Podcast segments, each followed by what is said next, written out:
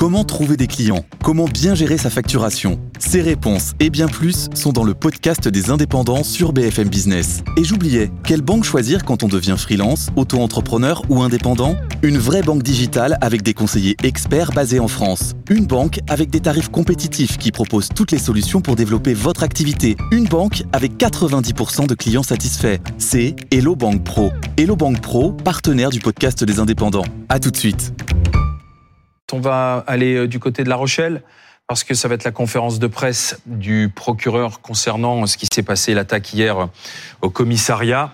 Euh, le procureur de La Rochelle, pour que l'on va écouter, donner des précisions.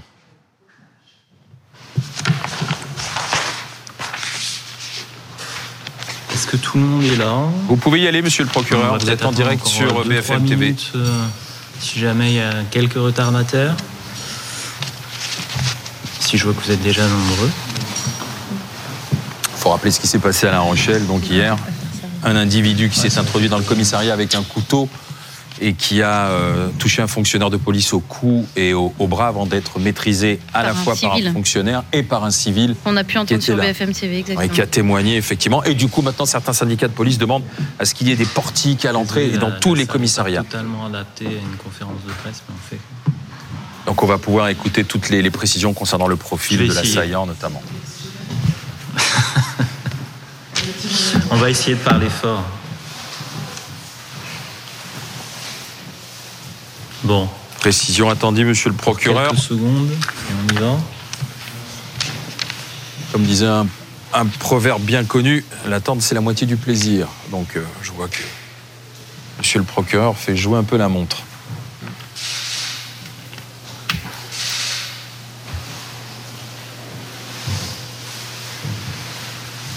Procureur de la République de La Rochelle, Maxime Branchetter, pour cette affaire qui s'est déroulée hier à la mi-journée, hein, aux alentours des 13h. Exactement, hier à 13h, c'est au commissariat de La Rochelle que ça se déroule.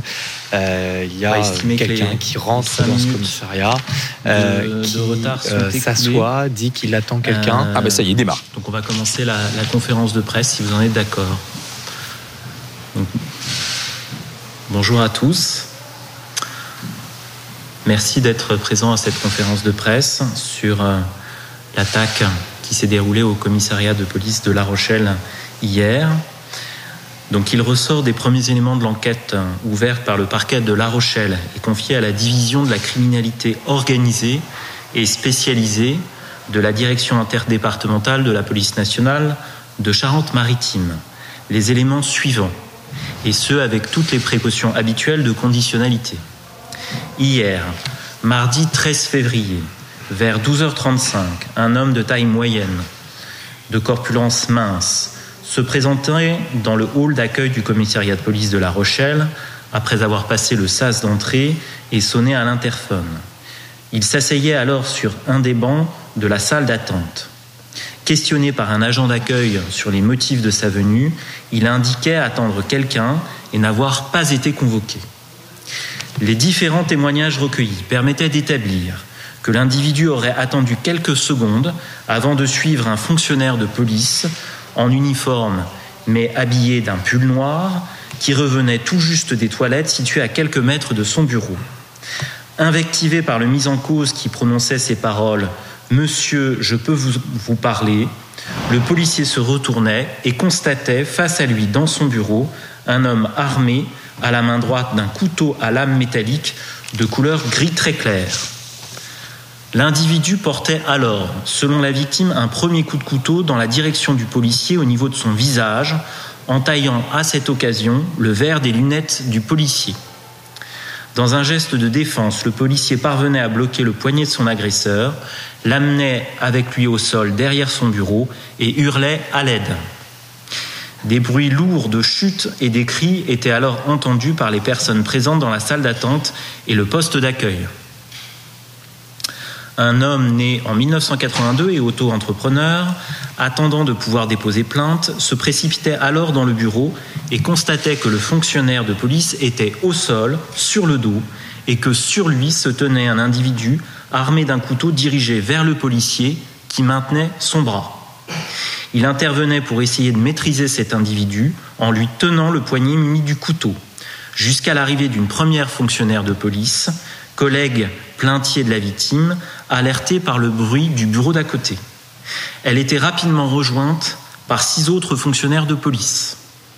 L'interpellation s'avérait difficile au vu de l'état de l'agresseur qui se débattait.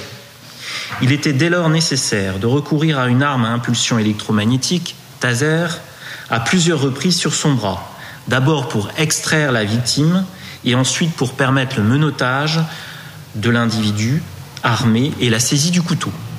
Après examen, ce couteau mesurait 20 cm environ, dont 10 cm de lame.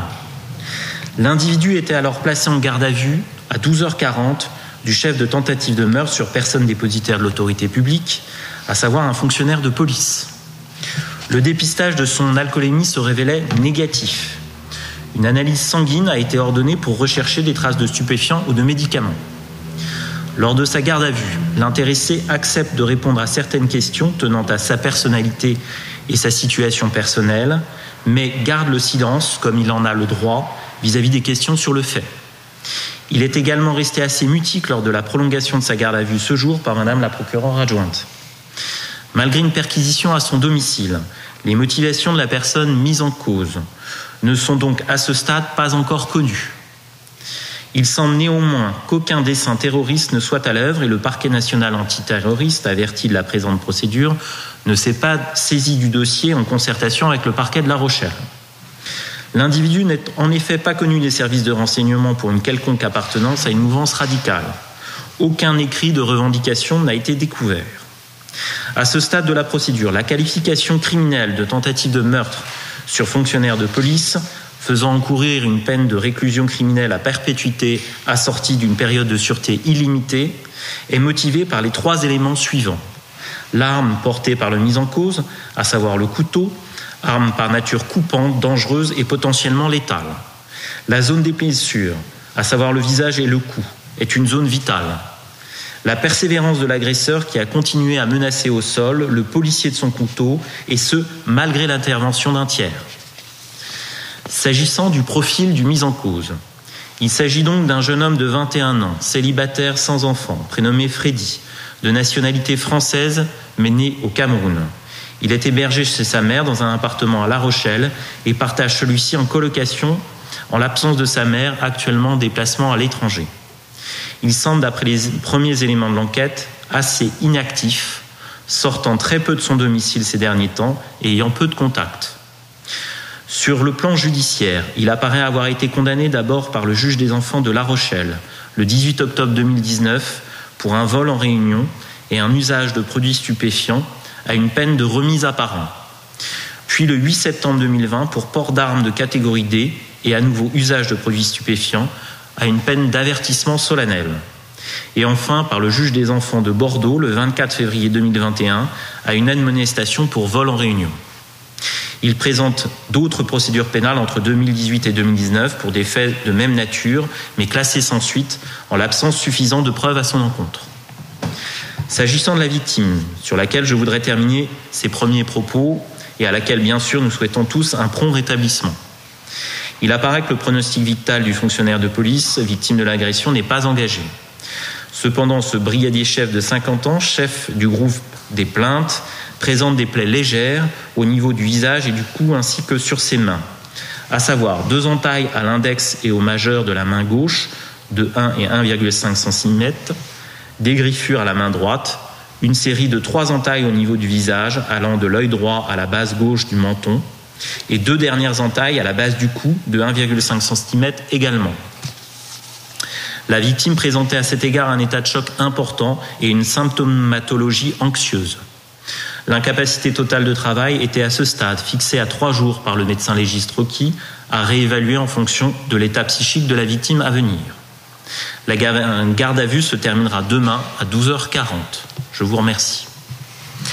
Madame la directrice, est-ce que vous voulez compléter ces propos voilà ce que dit les propos tenus par le procureur, les précisions données euh, sur cette attaque, dont on a du mal à comprendre les motivations pour le moment, euh, mhm. Maxime Brandstetter mais on a un individu au profil. Alors, c'est pas terroriste. Il n'y a pas de vengeance pas particulière. pour l'instant. Pour l'instant. Même si, voilà. Mais il n'y a pas eu de propos tenus lors de cette attaque. Mais on a un, individu de 21 ans.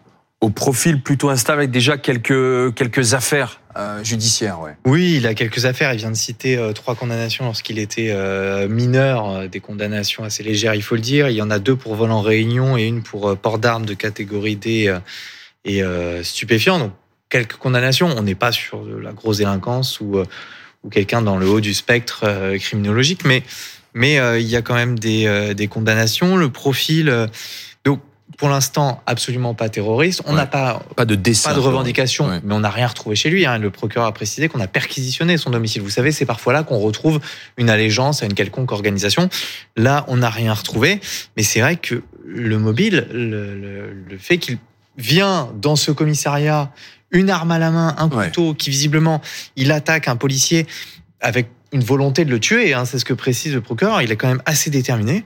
Bah, pour l'instant, il s'explique pas dessus et on n'en sait rien. Quand on regarde son profil, bon, il vivait seul avec sa mère. Il vit chez sa mère. Alors sa mère est à l'étranger, mais apparemment il fait une colocation dans, dans le domicile de sa mère. Euh, le procureur a précisé quelque chose qu'il est assez inactif, qu'il sort peu. Euh, qu'il passe euh, beaucoup de temps chez lui. Est-ce que on retrouvera peut-être des, des, communications, des échanges euh, sur des messageries cryptées? Peut-être, ça peut être quelque chose à explorer, mais euh, on n'en sait rien. Rien de spécial sur son profil psychiatrique, psychologique, parce que visiblement la garde à vue continue, donc c'est qu'il est apte à, à, continuer cette garde à vue. Voilà pour pour cette attaque assez grave, cette tentative d'homicide. Il risque la perpétuité, et pour l'instant, on ne sait pas pourquoi. Merci Maxime Brandstetter.